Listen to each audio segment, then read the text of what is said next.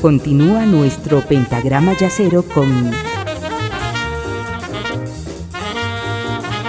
la quinta disminuida.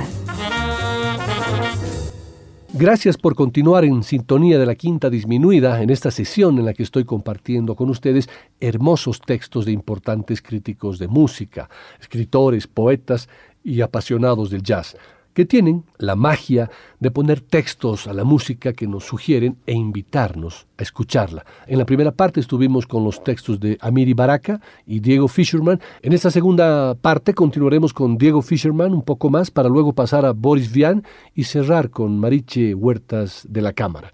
Empecemos con este texto sobre la tensión y la improvisación descritas por Diego Fisherman. Irse tanto como sea posible sin permitir que el otro deje de verme, mirar su mirada, estirar el hilo, mostrar y ocultar, acelerar y frenar. Out of Nowhere, por Charlie Parker. Fuera de ningún lugar y en algún espacio imposible, inabarcable, hecho de permanentes modificaciones, de una modificación inicial. Una balada, un fondo tranquilo podría decirse, una base lenta sobre la que, como rápidos oleajes, se articula el solo. ¿Cuánto hay del tema original en ese solo? No importa. El solo es una permanente mutación de sí mismo. El solo solo se refiere a él. Solo.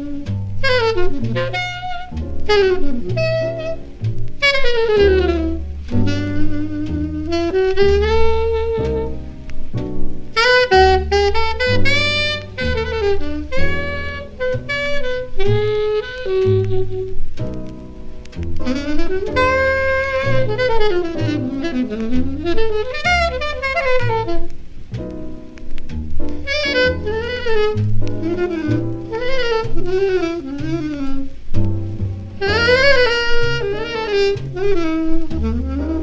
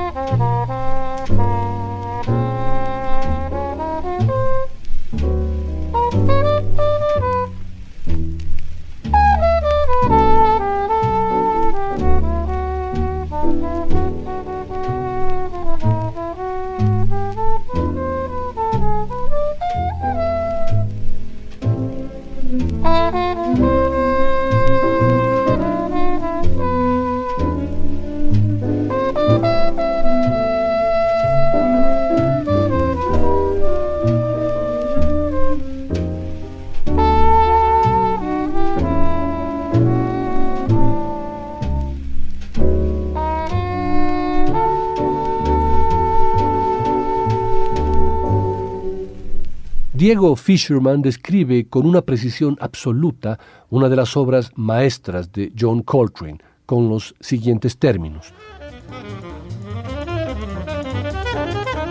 En Giant Steps, Pasos de Gigante, John Coltrane incorpora una secuencia de acordes novedosa, sobre todo por su profusión. A cada tiempo corresponde un acorde diferente. El improvisador deberá cambiar de escala casi dos veces por segundo. Tommy Flanagan, el pianista, ataca con lentitud, hace pausas entre nota y nota. Después de la vertiginosa elipsis del saxofonista, él frena. La leyenda aseguró durante años que simplemente Flanagan llegó al estudio de grabación, le pasaron la partitura, es decir, la sucesión de acordes y la melodía inicial, dijo ok, y se preparó para tocar. Pero lo que nunca adivinó fue la velocidad a la que Coltrane tocaría el tema. Flanagan se decía eh, no había podido tocar más notas porque no estaba capacitado técnicamente. Siempre fue mucho más interesante suponer que la verdad era otra que Flanagan había decidido ir en contra de la expectativa, ocultar en lugar de mostrar, y había construido uno de los solos más geniales de la historia. La edición integral de Coltrane, publicada por Atlantic, terminó con el misterio. Allí aparecieron infinidad de tomas alternativas, completas e incompletas, de Giant Steps algunas de ellas de días anteriores, y permitieron oír que Flanagan no solo sabía con exactitud de qué se trataba, sino que iba perfeccionando su silencio que cada vez sacaba más notas. Lo mismo, al revés, sucedía con los solos de Coltrane. Pero en ambos casos, si se escucha la serie de tomas de Giant Steps como un solo tema, lo que se oye es cómo cada solo, además de comentar el tema, comenta el solo anterior.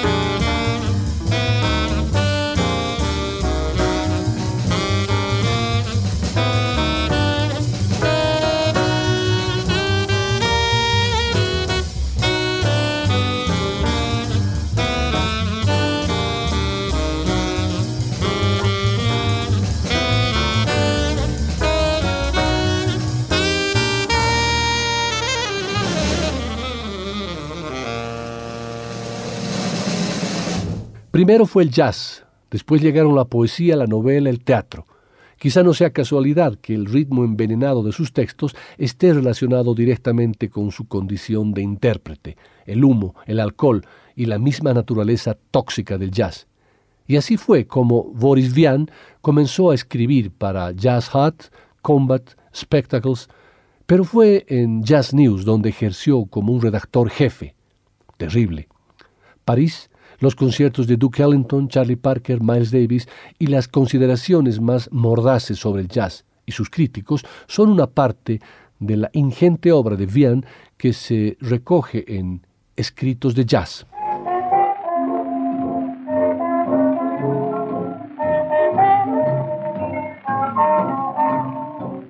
El martes 11, en Pleyel, había un sordo a nuestro lado.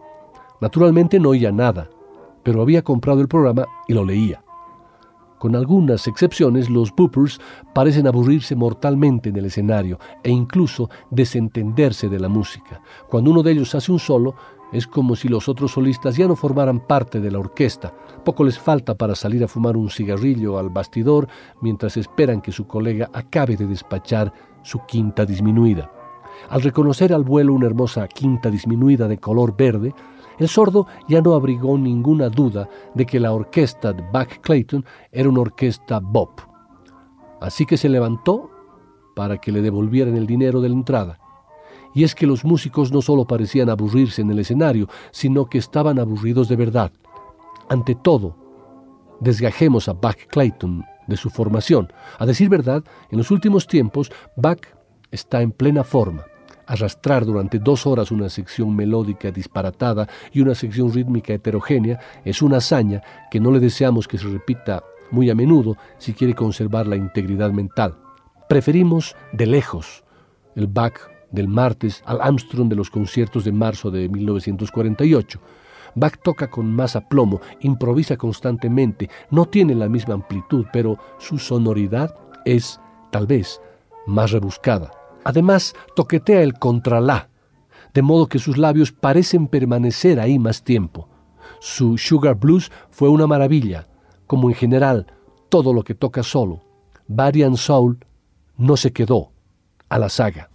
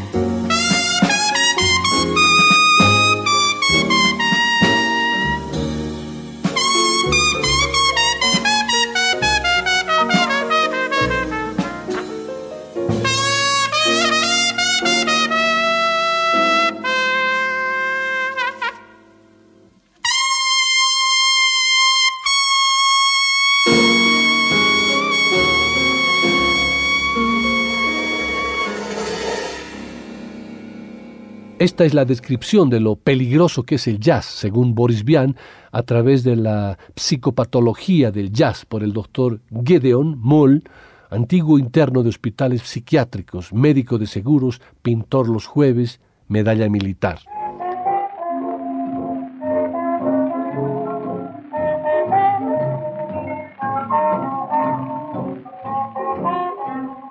Por muy lejos que nos remontemos en la antigüedad, se pueden encontrar ejemplos del efecto esclerosante y necrosante del jazz en las células vivas y las macromoléculas del citoplasma.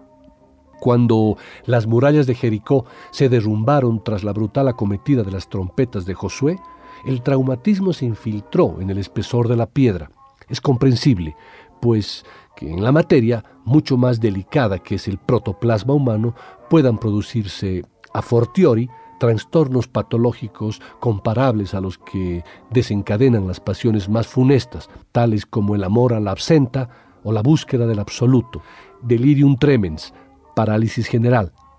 Las investigaciones del doctor René Taylor acerca de las lesiones provocadas por la agresión repetida de una causa cualquiera demuestran, asimismo, el peligro de toda la música de ritmo regular, siendo el jazz el ejemplo más típico los poderes públicos deberían decidirse de una vez por todas a poner el bisturí en la herida y encontrar un remedio a las crecientes psicopatías que parecen apoderarse de nuestros jóvenes contemporáneos.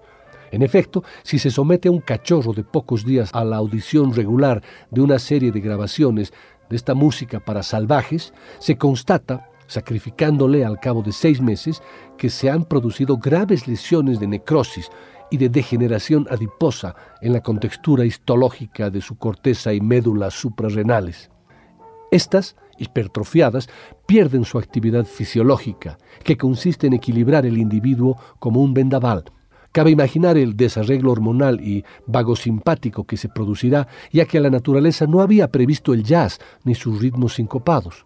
Así pues, es muy peligroso que sus hijos escuchen la radio. Por eso lo digo padres desconfíen del jazz, porque además de los inconvenientes señalados más arriba, se ha observado que en ciertos individuos el jazz produce una reacción genésica violenta, pubertax precox, enfermedad de la Peyronie. No hay que buscar más lejos la fuente de todos los males que doblegan el armazón de la sociedad actual. El desarrollo de los clubs, el pari mutuel, Uben, la casa de mariposas, las cartas de este mimolino, el abuso del tabaco, las madres solteras, el cierre de burdeles, la apertura de Guillermo Tell, la barba del abuelo, las cuentas de los boticarios, las proliferantes rectitis y las fístulas anales, el potaje espartamo, los lago Grand Sport y la reacción troscogoulista. Por esto decimos a la administración, atención, es peligroso, prohibid el jazz y habréis matado de cuajo todos los gérmenes de la rebelión social, que a las primeras de cambio causarán tarde o temprano la guerra atómica.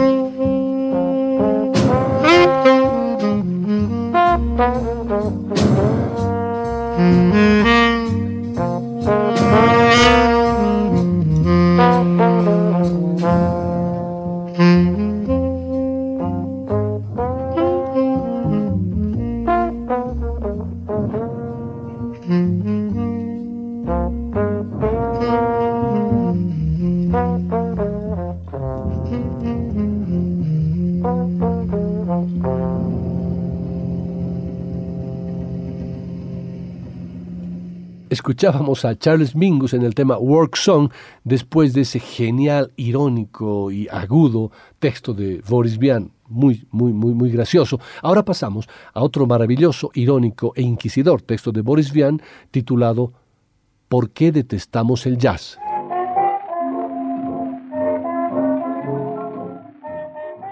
En el anterior texto titulado El jazz es peligroso, tratamos de denunciar los graves desórdenes que puede causar el abuso del jazz deseosos de ampliar el debate, ponemos a la disposición de los enemigos del jazz otros argumentos que hasta fecha de hoy no poseían ningún órgano de combate. Así pues, se cubrirá esta laguna y esperamos que todos aquellos a quienes el jazz disgusta profundamente, como a nosotros, se comprometan a contribuir a la redacción de esta página. Aceptaremos con suma benevolencia todos los artículos en los que descubramos la mala fe hipócrita que está en la base de toda causa perdida de antemano, ya que todo es bueno contra el jazz, música de salvajes, indigna del hombre blanco que bebe Pernod, conduce automóviles de tracción y baila la samba frotándose con la mujer de su mejor amigo. Asimismo, acogeremos con suma comprensión todas las calumnias, los chismes y las habladurías que pretendan arruinar a los músicos de jazz reconocidos y todos los elogios entusiastas de individuos que agravian lo que nuestros enemigos llaman el verdadero jazz. No manipularemos ninguna de las informaciones que nos hagan llegar. Si leemos en Paris Match que Louis Armstrong lleva calzoncillos de flores y que le gustan los pañuelos de colores, lo reproduciremos tal y como lo hayamos leído. Y si no es verdad, mucho mejor. Abajo el jazz, que es una música de degenerados, y arriba las marchas militares patrias, alta sociedad y todos los demás. Entre los textos que hemos recibido, citemos en primer lugar la carta de un forofo anónimo que adjunta un recorte del número 7 de Jazz News, el comienzo del notable estudio del señor Henry Perruchot, Jazz y Epifanía. A decir verdad, toda la primera parte de este documento es una admirable acusación contra el jazz, escrita con un lenguaje simple y puro, y es de prever que artículos así resulten muy perjudiciales para la causa del jazz. Nuestras felicitaciones más sinceras a la gran revista semanal parisina La Presse, de la que no podemos resistirnos al placer de citar unas líneas tras lamentar, como es debido, la pérdida de los primeros ragtimes, que inspiraron a los pioneros del jazz, la Presse recoge las recientes declaraciones de Armstrong a propósito del bebop. He aquí un extracto.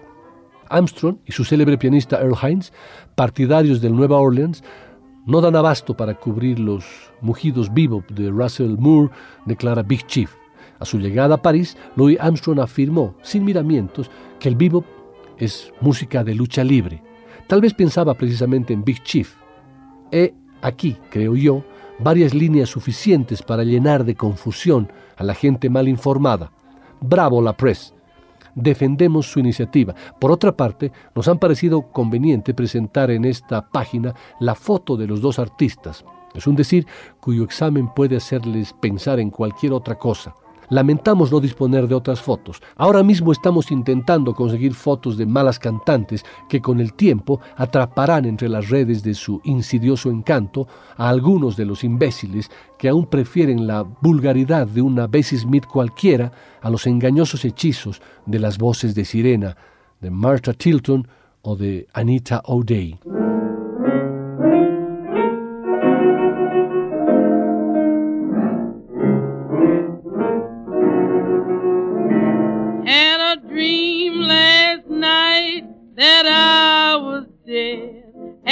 dream last night that I was dead. Evil spirits all around my bed.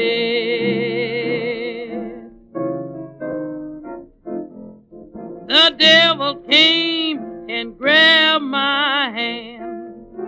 The devil came and grabbed my hand. Took me way down to that red hot land. Mean fairies stuck their forks in me. Mean fairies stuck their forks in me.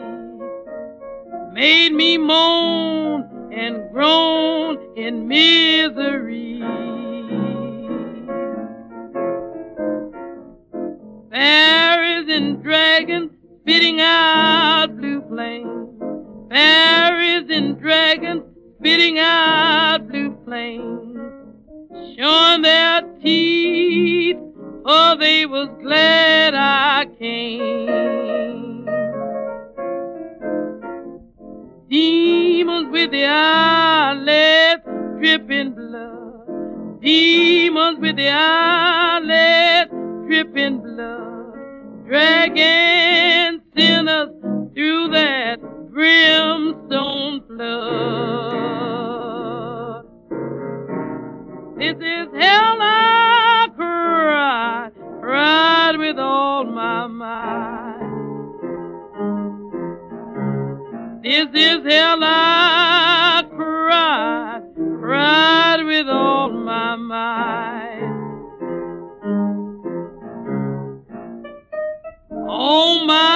Soul, I can't bear the sight.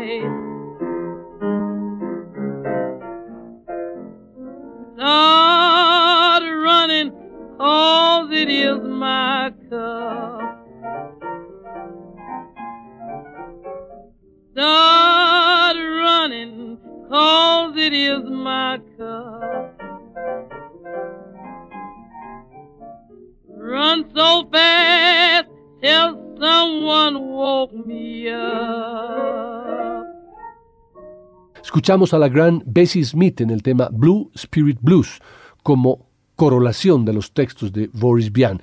Y pasamos ahora, en esta última curva del programa, a la española Mariche Huertas de la Cámara, que tiene un hermoso blog bautizado de arte, música y otras cosas, que también tiene unas hermosas letras para Bessie Smith.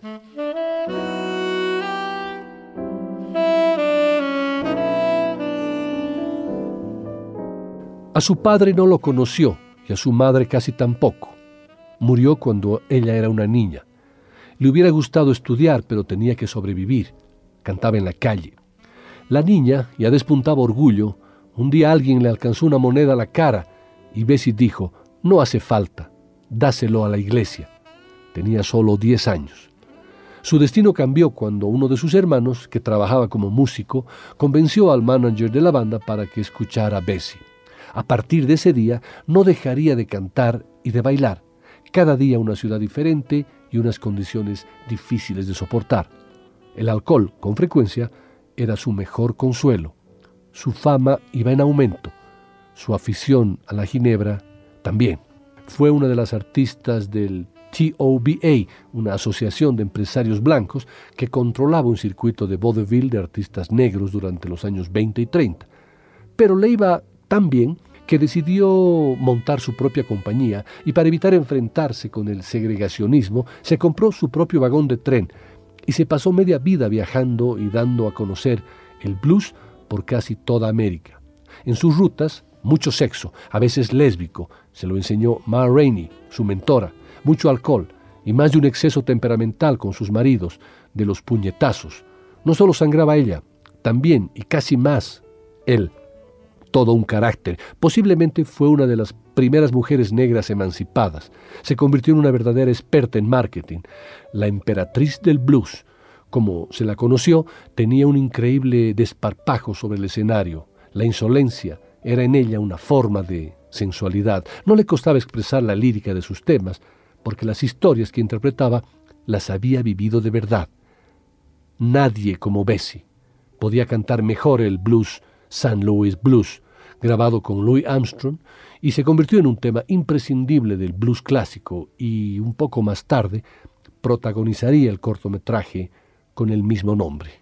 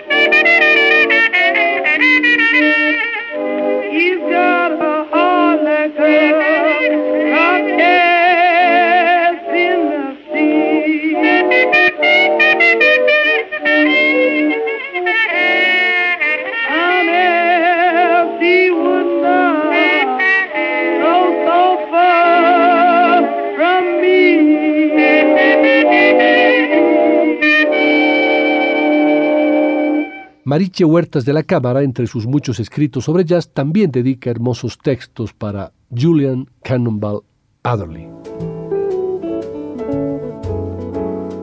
A Julian le encantaba los bocadillos que le preparaba su madre para el colegio. No podía evitar comerse un par de ellos. Cuando veía que algún compañero no era capaz de terminar su merienda, ahí estaba él, alma caritativa. Le fascinaba comer y también la música. No quería ser ni policía ni bombero, quería ser músico de jazz. Sus padres lo vieron tan entusiasmado con solo ocho años ya era un gran coleccionista de discos, que le compraron una trompeta y lo inscribieron al conservatorio. Le gustaba tanto la música que a misa iba más que por ser un buen episcopaliano, porque con su hermano, Nat, cruzaban a la iglesia baptista situada justo enfrente de la suya, donde se podían escuchar unos coros increíbles. Cuando no tenían que estudiar, se reunía con su hermano Nat y algunos compañeros de clase para evocar a sus líderes musicales. En los ensayos no solo estaba muy atento a las partituras, era el único que sabía leerlas, sino también a no saltarse ninguna comida. Lonnie Hayes, que además de ser el batería del grupo, era algo socarrón, lo empezó a llamar caníbal. Pero en Tallahassee la cultura brillaba por su ausencia, no sabían lo que era un caníbal, o si lo sabían, el vocablo se escuchaba más, más bien poco. Así que la gente empezó a llamarlo Cannonball. El señor Adderley, era corneta y se sentía muy orgulloso de que su hijo no solo fuera tan brillante en los estudios, sino que tocara la trompeta. A Julian le gustaba, pero no llegaba a algunas notas y los labios le sangraban con frecuencia. Cada vez que soplaba la pasaba difícil, así que de vez en cuando la dejaba debajo de la cama y se iba a jugar fútbol. Un día probó con el saxo de un amigo. Le gustó. Le gustó tanto que desde entonces no se separó de él. Pero esa trompeta, que con tanta ilusión le habían comprado sus padres, no podía quedarse en el olvido. En la banda, su hermano Nat era el que cantaba en el grupo, no tenía ni idea de tocar un instrumento. Julian pensó que tenía que enseñarle a tocar la trompeta. Así, el viejo no se enfadaría. Nat aprendió, aprendió pronto, pero no sabía leer música ni quería aprender. Julian tuvo que contarle a su padre todo. Ahora le tocaba a él obligar a su hijo Nat a que aprendiera música y aprendió. Vaya que se aprendió. Aquí están los dos hermanos, Adderley, años después en un maravilloso tema que además le da el título al álbum, Bohemia After Dark.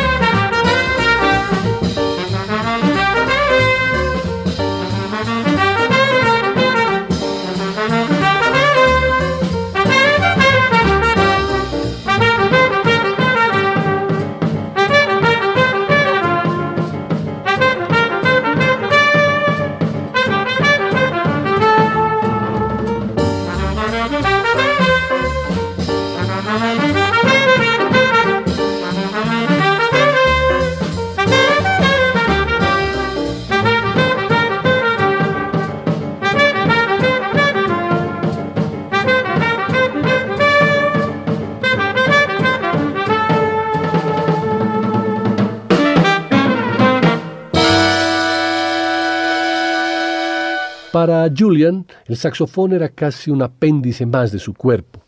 Con semejante anatomía formó una banda, sin pretensiones, interpretaban blues y algo de soul.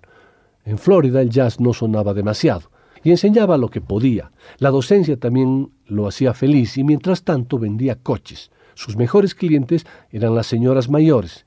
Con su simpatía se las ganaba todas. Consiguió ser director en la Dillard High School en Fort Lauderdale y que todos lo llamaran Mr. Adderley. Y con lo que ganaba de vender coches a señoras seducidas por su sonrisa y su sueldo de director, no necesitaba más. Pero aún le rondaba la idea esa idea de querer ser un cat, un músico de jazz, y de los buenos, claro, y eso lo veía improbable. Si en Nueva York y Chicago el panorama era algo desalentador, en Fort Lauderdale era aún peor. Nat se fue a esa ciudad, donde todo puede ser mejor o peor.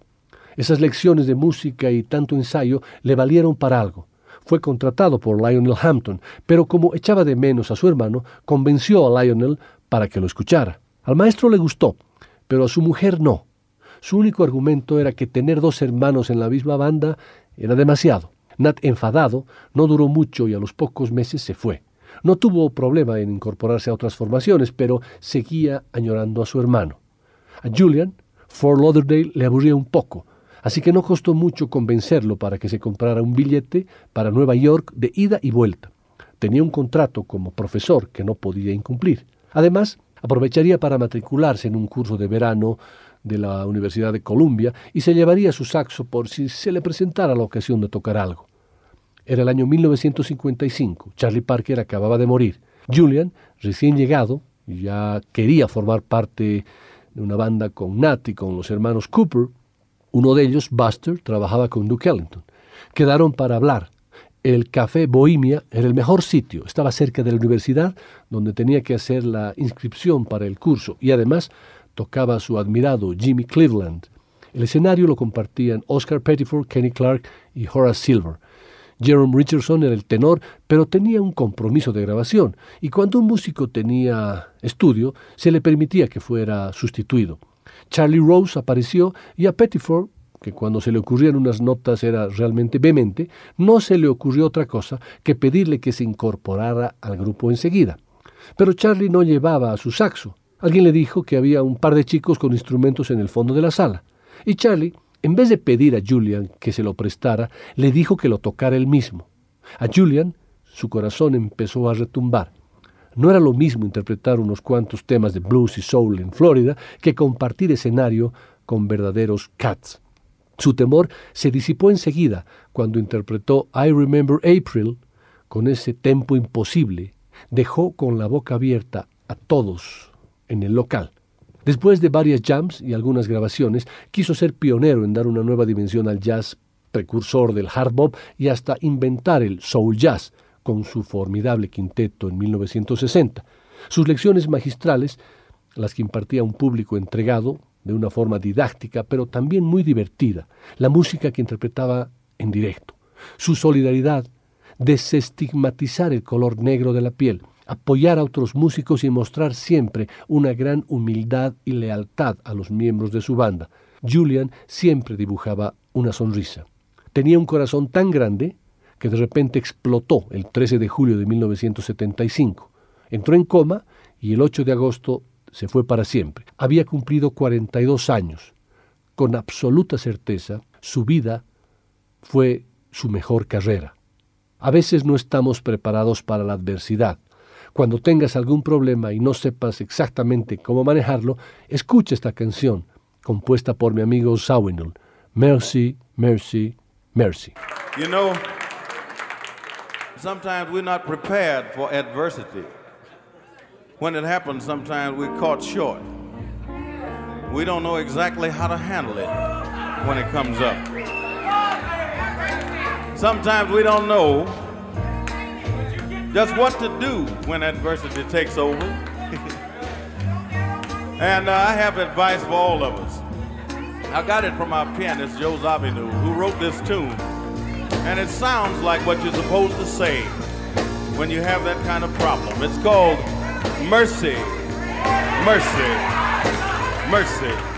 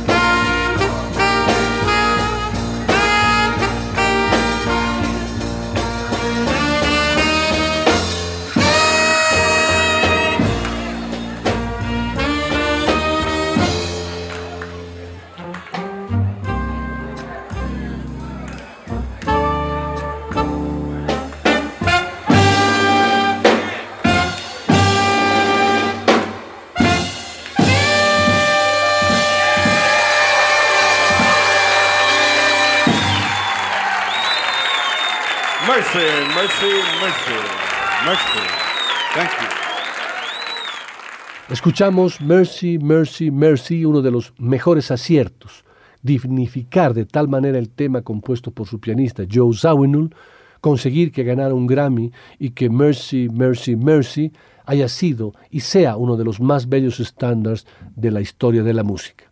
Tal vez esa haya sido su mejor lección. La Quinta Disminuida. Una producción de Nicolás Peña.